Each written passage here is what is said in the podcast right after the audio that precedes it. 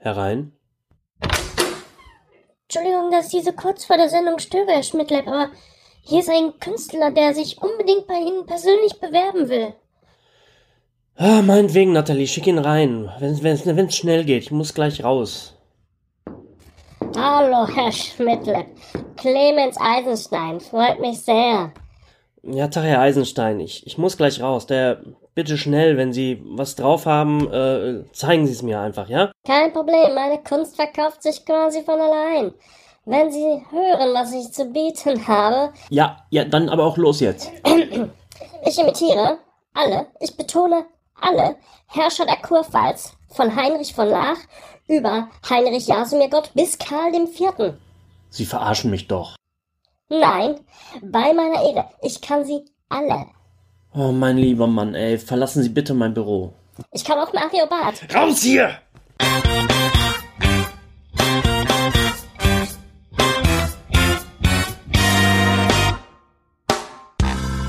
Live aus den Semmelrogge Studios.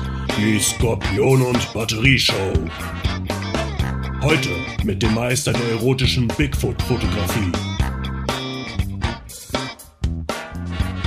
Außerdem Nina Larissa Strahl, der Star aus Bibi und Tina 6, Massaker in Dar es Salaam.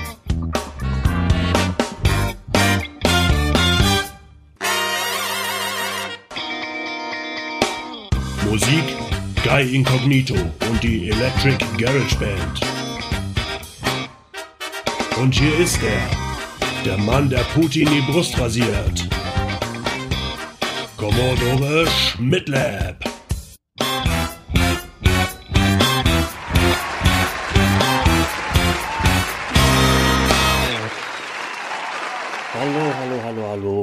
Willkommen zu einer neuen Ausgabe der Skorpion und Batterieshow. Mein Name ist Commodore Schmidtlab und ich bedanke mich, dass ihr eingeschaltet habt. Ich bedanke mich für die äh, positive Rückmeldung, die ich letztes Mal bekommen habe für die erste Ausgabe der Skorpion und Batterieshow. Und ich bedanke mich auch für die äh, Fragen, die ihr mir geschickt habt. Beziehungsweise ich habe Nachfragen gefragt und ihr habt mir welche äh, geschickt. Äh, sehr nett. So muss ich weniger über mich erzählen. Ähm, denn meine fünf Geschichten, die ich so habe, die sind wahrscheinlich relativ schnell erschöpft und dann wäre die Sendung äh, relativ schnell auch wieder vorbei. Und irgendwie sind es ja auch immer dieselben äh, fünf Geschichten. Und ähm, dann habe ich mich gefragt, passiert euch das auch manchmal, dass ihr so quasi ein bisschen neben euch steht und denkt, Mensch, diese scheiß Geschichte habe ich doch schon tausendmal erzählt und erzähle ich die jetzt gerade der Person mir gegenüber auch schon zum vierten Mal oder so? Ähm, ich hoffe immer, dass es nicht so ist. Aber ähm, meine Reisegeschichte von Monaco, die habe ich mittlerweile so oft erzählt, dass sie, glaube ich, schon ähm, ja so ein auswendig gelerntes Stück ist. Deswegen ähm, erzähle ich sie hier nicht nochmal. Wer meine Reisegeschichte über Monaco hören will, muss in den Schwester-Podcast äh, Männer, die auf Videos starren, reinhören. Dort findet ihr das im Folge 20 äh, Jibber Jabber 2. Nun zu euren Fragen. Also es sind äh, tatsächlich überraschend viele gewesen. Von daher werde ich jetzt mal, glaube ich, in, in Blöcken äh, darauf eingehen und gucken, wie viele ich jetzt davon in die heutige Sendung einbringen kann.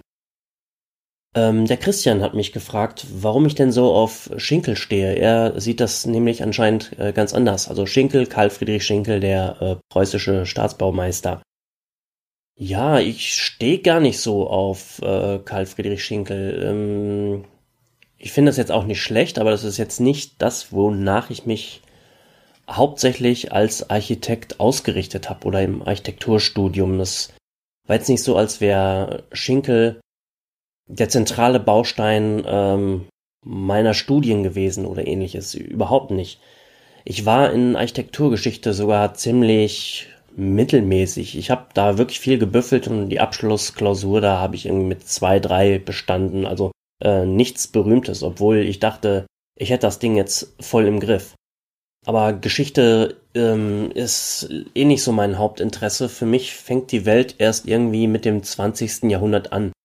Vieles, was davor war, interessiert mich nicht so richtig. Auch wenn man ja immer sagen muss, keine Ahnung, da wurde was erfunden im 20. Jahrhundert, dann blickst du zurück und denkst, aha, okay, das hat es also schon in der Renaissance gegeben oder meinetwegen schon in der Antike. Äh, die Gedanken sind ja meistens nicht neu, aber für mich wird die Welt erst irgendwie halt ab dem 20. Jahrhundert interessant. Was Schinkel angeht, bist du, Christian, wahrscheinlich auch deutlich belesener als ich. Ich habe in meinem Architekturstudium anfangs versucht, mir den ganzen Krempel reinzupauken und irgendwie auch ein bisschen danach zu handeln oder die Prinzipien zu berücksichtigen, aber das lief alles gar nicht so gut. Das war alles sehr steifes Zeug, was ich da gemacht habe. Das wurde dann eigentlich erst gut, als ich angefangen habe, aus dem Bauch heraus oder aus der Unterhose äh, zu entwerfen. Man muss sagen, manches war schon echt ein bisschen größenwahnsinnig. Einmal hat mein Dekan gesagt, entweder sie sind ein Kind der Postmoderne oder sie sind äh, größenwahnsinnig. Mag wohl beides richtig sein. Aber Ken Adam, der Filmarchitekt der James Bond Filme, der hatte mal ein ganz schönes Zitat dazu, fand ich. Das Problem ist ja, sagte Ken Adam, dass man seine Entwürfe im Nachhinein intellektualisieren muss. Und ich finde, da hat er recht, weil manchmal tust du etwas, das ist gut und richtig und du weißt gar nicht, warum. Vielleicht hast du tief innen drin die Grundlage in deinem Hinterkopf oder so. Aber im Grunde hast du das wirklich mit einem schnellen Strich und aus einer Laune heraus entworfen oder hast einfach deine Hand, ohne nachzudenken, die Arbeit übernehmen lassen. Und dann musst du irgendwem noch erklären, warum das jetzt gut ist. Das Zitat selber kann ich euch jetzt nicht sagen, wo es verschriftlicht ist. Vielleicht ist es das irgendwo. Es gab da so ein Exponat. Da konnte man ihm beim Skizzieren über die Schulter gucken. Und da hat er halt so beim Skizzieren geredet. Und da fiel, meine ich, auch dieser Satz der aber total richtig ist. Also das Problem ist immer bei, bei vieler Kunst, dass man ja nachher einen intellektuellen Wert herstellen muss, obwohl das Ganze eigentlich irgendwie ein Quickie war. Ja, zurück zu Schinkel. Ähm, wie gesagt, ich bin gar kein Fan von seiner Malerei, kriege ich eigentlich auch Diabetes und sein Kunsthandwerk ist auch nicht so meins. Ähm, aber trotzdem, Universalgenies sind immer interessant und ich finde, er hat ein gutes Gespür für Farbe gehabt. Dieses, man sagt ja auch Schinkelblau, das ist immer noch geil. Da würde ich mir auch auf jeden Fall eine, eine Wand äh, in der Farbe machen, wenn ich äh, mal die Gelegenheit habe. Und man fühlt sich als Architekt vielleicht auch ihm so ein bisschen verbunden, weil wenn man sich mit ihm beschäftigt, merkt man, dass den, der Struggle, also die Überarbeitung, das knappe Budget und äh, was der, worunter er alles so zu leiden hatte, dass das halt auch die Probleme sind, die wir, die wir jetzt haben. Und ähm, schön zu sehen, dass er trotzdem irgendwie vernünftige Sachen dabei äh, hervorgebracht hat. Äh, denn diese ganzen preußischen Bauwerke, Staatsbauwerke, die wirken nicht so, als seien sie jetzt wirklich mit einem knappen Budget und ähm, unter schwierigen Umständen entstanden. Äh, ist aber ja in der Regel so. Die haben halt trotzdem irgendwie so eine würde und Eleganz sind äh, wohl proportioniert.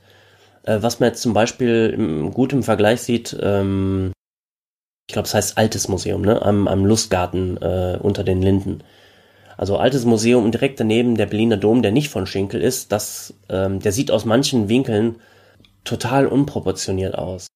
Er ist es ja auch, glaube ich. Ne? Das ist, glaube ich, keine, keine optische Täuschung. Ich habe das Teil mir nie genau angesehen. Ich bin nicht so einer, der jetzt irgendwie hingeht und sagt, dieses Gebäude muss ich untersuchen.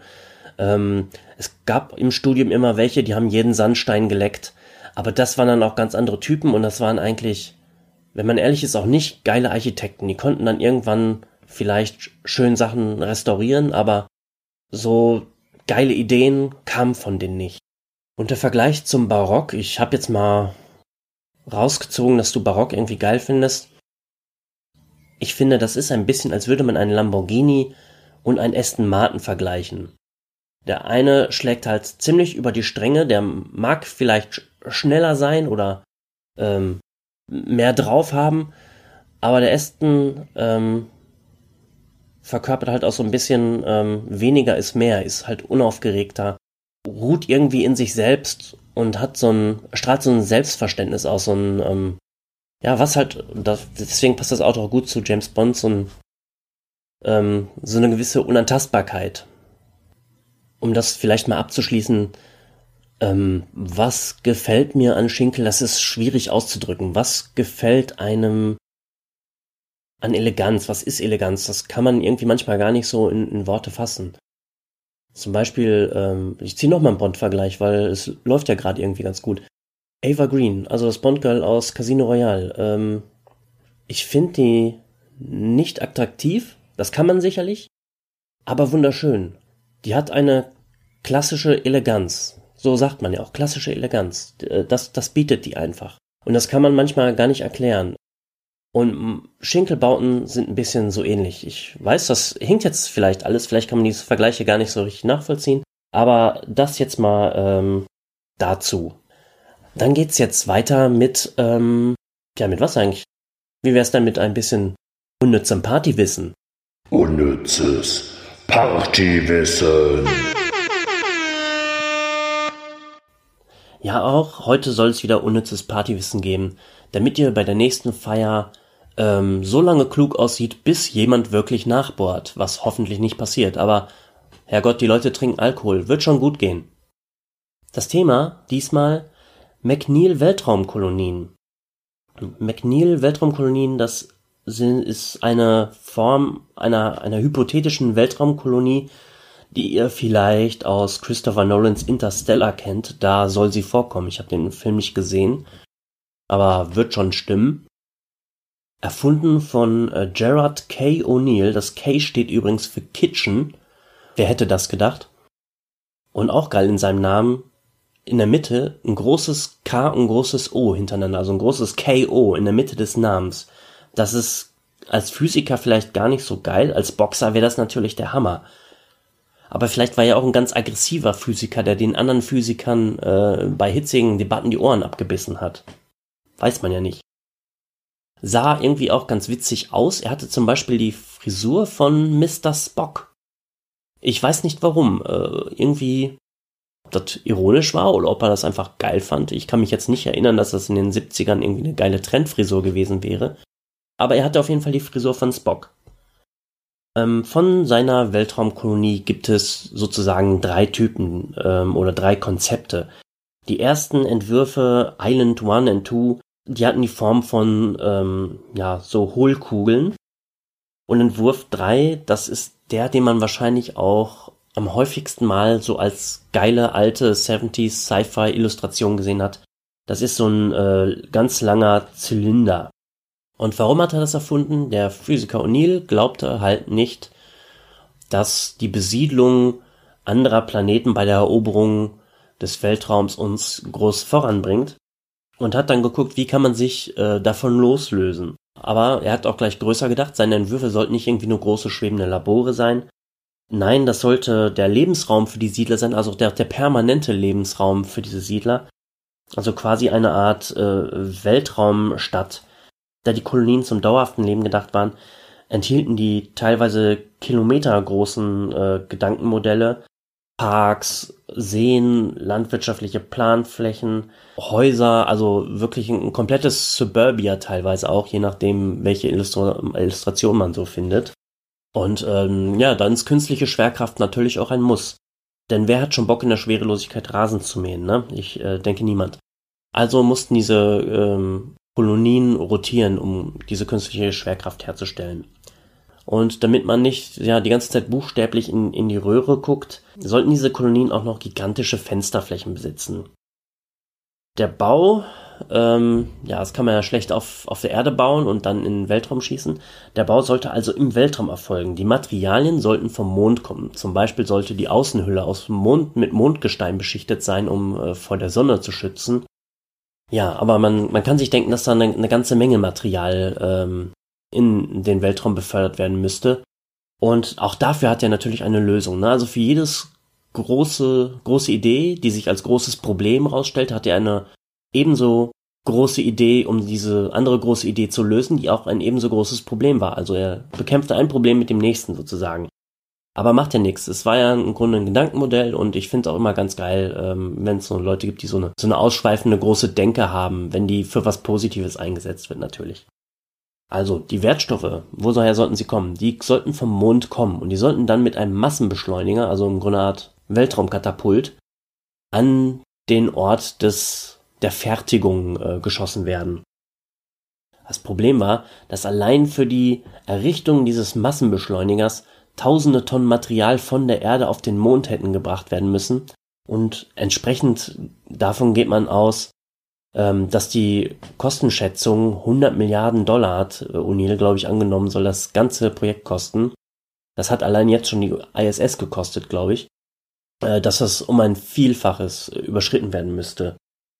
Man muss sich mal vorstellen, dass alleine die Luft im Inneren dieses Zylinders, ähm, dass die 1,2 Millionen Tonnen wiegen würde. Milliarden meinte ich natürlich. Here's the plan. We get the warhead and we hold the world ransom for one million dollars. well, don't you think we should maybe ask for more than a million dollars? A million dollars isn't exactly a lot of money these days. Virtucon alone makes over nine billion dollars a year. Really? Mm-hmm. It's a lot. Okay then. We hold the world ransom for 100 billion dollars. Und auch diese Luft, die muss man ja erstmal irgendwie in den Weltraum ballern. Zu Lebzeiten hat O'Neill übrigens den Weltraum äh, nie gesehen. Obwohl er es versucht hat, er hat versucht, Astronaut zu werden, aber er wurde nicht genommen. Aber er war dann einer der ersten, die eine Weltraumbestattung bekommen haben. Und wie ich jetzt gelernt habe, wird gar nicht die gesamte Asche ins Weltall geschossen, sondern nur ein gewisser Teil in sogenannten Mikrournen. Das ist also nur eine symbolische Geste sozusagen. Und Weltraumbestattung eigentlich auch ein ganz interessantes Thema. Vielleicht machen wir das das nächste Mal. Auf jeden Fall, äh, Gerard K. O'Neill, einer der ersten, die im Weltraum bestattet wurden. Und Jetzt habt ihr schon ein äh, paar Facts gehört, mit denen ihr auf der nächsten Cocktailparty eure Gesprächspartner ähm, verzaubern könnt. Also, das war Unnützes Partywissen. Ja, dann ist es, glaube ich, an der Zeit, noch ein paar von euren Fragen zu beantworten. Äh, der Basti hat zum Beispiel gefragt, ähm, was ich von der Serie Twilight Zone halte. Äh, schwierige Frage, denn ich kann jetzt gar nicht garantieren, dass ich wirklich mal Twilight Zone gesehen habe. Ich gehe davon aus, dass ich irgendeine Neuauflage davon mal gesehen habe, denn es muss schon mal eine gegeben haben. Es kann nicht sein, dass die Schwarz-Weiß-Serie lange Zeit das einzige war. Aber im großen Brei der Mystery-Serien der 90er Jahre verschwimmt das alles so ein bisschen. Ich habe damals wie ein verrückter Outer Limits geguckt und Akte X fand ich natürlich auch super und ich glaube, es gab dann auch noch sowas wie Outer Limits nochmal auf Pro7. Ich weiß noch nicht mehr, wie das heißt, aber ich bin mir ziemlich sicher, dass das gab. Vielleicht war das sogar eine Neuauflage der Twilight Zone. Outer Limits fand ich jedenfalls damals ganz toll. Da war ich natürlich auch noch Teenager und entsprechend leicht zu beeindrucken. So wie wenn man als Teenager irgendwie Greendale geil, geil findet und denkt, das wäre Punk und dann hört man irgendwann die Ramones und denkt, oh Gott, was habe ich bloß mir mit Green Day damals gedacht? Vielleicht ist es auch ein bisschen so mit Outer Limits und Twilight Zone. Ähm, dass da jetzt irgendwie eine neue Serie kommt, finde ich interessant. Würde ich mir auch angucken. Ich habe da überhaupt nichts gegen. Ich bin erstmal pro Twilight, Twilight Zone. Aber ich kann ehrlich nicht mitreden. Ich kann mich da an nichts erinnern. Was nicht heißen soll, dass ich es nicht kenne. Und seine nächste Frage entstand ähm, durch den Namen des Podcasts, also Skorpion und Batterieshow ob ich denn fände, dass die Staffeln 4 bis 10 von den Simpsons die besten sind. Auch da muss ich mich ein bisschen am Kopf kratzen. Ich kann dir sagen, dass ich die Sachen von Conan O'Brien immer gut fand, solange er da Autor war. Aber welche Staffeln das sind, ich weiß es nicht. Ich besitze das nicht auf DVD oder so. Ich bin jetzt auch kein großer Staffelgucker oder Auskenner. Das war so eine Serie, die hat man halt irgendwie immer so im Fernsehen gesehen eine Zeit lang auch echt ein großes Ding und da hat man sich gefreut, wenn eine neue Staffel kam. Und Pro7 das irgendwie sieben Jahre lang äh, vorher beworben hat, dass irgendwann bald die neue Staffel kommt und so. Aber irgendwann war es natürlich auch mit der, ähm, mit der Simpsons-Liebe vorbei. Also es ist völlig okay, wenn, wenn man das noch guckt. Ich bin da jetzt irgendwie gerade ein bisschen raus. Es gibt so Sachen, damit, die hat man so lange und so häufig geguckt, dass man erstmal echt ein Päuschen braucht. Und ähm, vielleicht ist das bei den Simpsons so. Vielleicht kehrt man noch irgendwann zurück, aber das gibt's jetzt nun schon hunderttausend Jahre. Und vielleicht ist meine Zeit damit auch einfach vorbei. Das wäre ja auch okay. Lieblingsfolgen oder sowas, das ist auch schon schwer. Wenn ich jetzt so ganz spontan überlegen müsste, fallen einem natürlich irgendwie immer die Reisefolgen an, also Euro, Itchy und, Scra äh, Itchy und Scratchy Land oder, oder sowas. Ähm, oder auch die Camp Krusty Folge fand ich, glaube ich, damals ganz gut. Ähm, Itchy und Scratchy und Poochie war auch äh, eigentlich ziemlich super. Und markiert auch so ein bisschen, glaube ich, den Punkt, an dem die Simpsons so ein bisschen, ja, ich will nicht sagen, abwärts gegangen sind. Aber ich, ich glaube, ab da schwand dann so mein Interesse auch so langsam. Und weil ich das halt auch so lange nicht mehr gesehen habe, kann ich dir nicht mehr sagen, ob meine Lieblingsfolgen von damals auch meine Lieblingsfolgen von heute wären. Also häufig erinnere ich mich jetzt auch nur an die Songs, ne? I hate every ape I see, from chimpanzee to chimpanzee. Ähm, und die trällere ich auch häufig noch und es gibt diverse Zitate, die sind quasi unauslöschbar im Gehirn verankert, so wie ich nicht mehr kein Problem sagen kann, sondern immer null Problemo sage, oder gerne null Problemo sage, da ist man einfach irgendwie konditioniert. Und die Simpsons haben einen auch schon konditioniert. Aber ich kann dir echt nicht sagen, ob meine Lieblingsfolgen von damals, ob die sich gut gehalten haben. Ne? Damals hat man ja alles irgendwie äh, geguckt, wo das Blut aus jedem Knopfloch kam. Deswegen fand ich diese Itchy und Scratchy Sachen auch gut. Und ich glaube, die Cartoons sind ja auch immer noch witzig. Aber das wären wahrscheinlich heute nicht mehr meine Lieblinge, denke ich mal. Und bevor ich noch mehr Hörerfragen beantworte, wie wär's denn mit ein bisschen, ja, bisschen Musik? Ich habe mich für euch mal in meinen James Last Anzug geschmissen und äh, ein bisschen was gemacht. Also viel Spaß damit und wir hören uns gleich mit mehr Hörerfragen.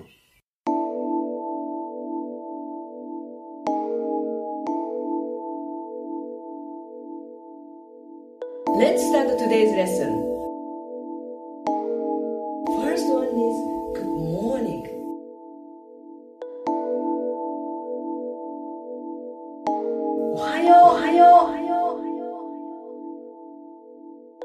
perdão disso. É.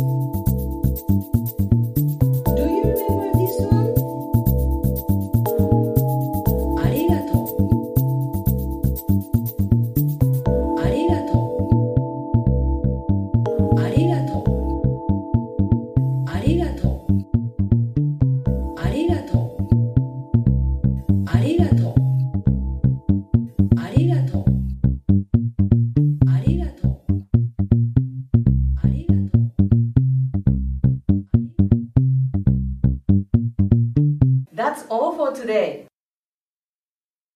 Und dann habe ich noch eine, eine Frage oder eigentlich 100.000 Fragen äh, von, von Christian bekommen. Also auch vielen Dank, Christian. Und ich kann, glaube ich, gar nicht alle beantworten, ähm, weil manche sind einfach nur noch Wörter gewesen, äh, nicht mal mit einem Fragezeichen dahinter. Aber ich gehe mal auf die konkreten ein. Ähm, er hat mich gefragt, was müsste in der DEL geändert werden? DEL, für alle, die es jetzt nicht wissen, Deutsche Eishockeyliga und deswegen rede ich jetzt zum zweiten Mal über ähm, Eishockey in diesem Podcast. Aber das ist nicht mein Fehler, das, äh, das ist die Schuld von Christian.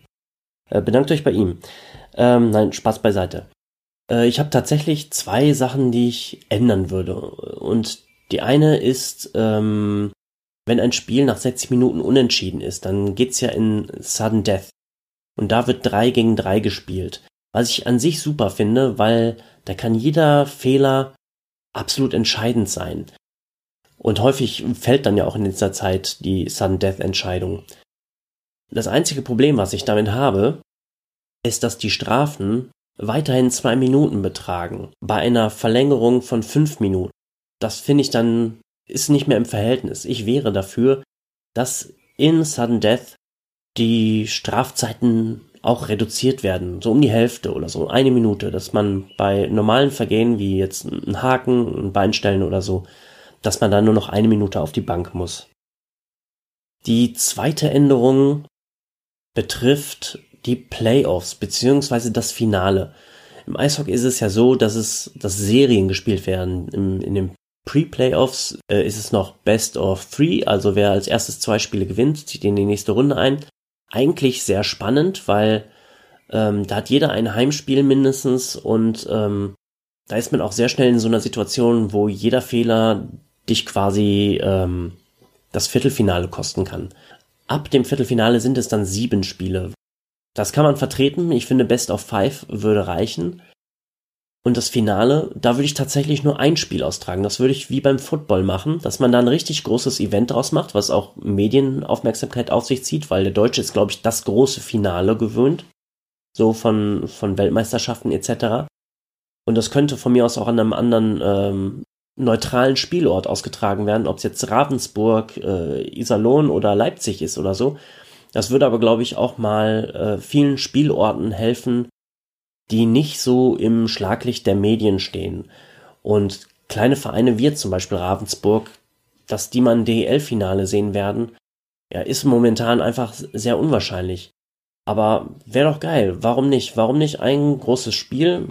meinetwegen dann auch so aufgezogen wie ein Wintergame, warum nicht? Und äh, das ist das äh, Finale dann. Einfach so einen großen Knall nochmal am Ende. Weil in den letzten zwei Jahren hatten wir Wolfsburg gegen München. Und das war ein echtes Schnarchfest. Da, da musste man sich halt durch die, die vier Spiele, die München brauchte, um das äh, klar und deutlich zu gewinnen, ein bisschen quälen. Wenn man natürlich eine mega geile äh, Finalserie hat, mit zwei Mannschaften, die sich absolut nichts schenken, dann, dann freut man sich über jedes Spiel, aber wenn es nur eins wäre, wäre auch okay. Ja, und das soll es eigentlich schon für heute wieder gewesen sein. Ihr hört die Musik im Hintergrund. Das heißt, ich muss mich verabschieden. Die Skorpion- und Batterieshow ist für heute vorbei. Vielen Dank für eure Fragen. Schickt mir gerne mehr. Bis bald.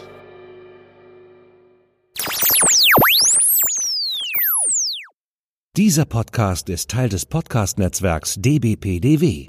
Die besten Podcasts der Welt.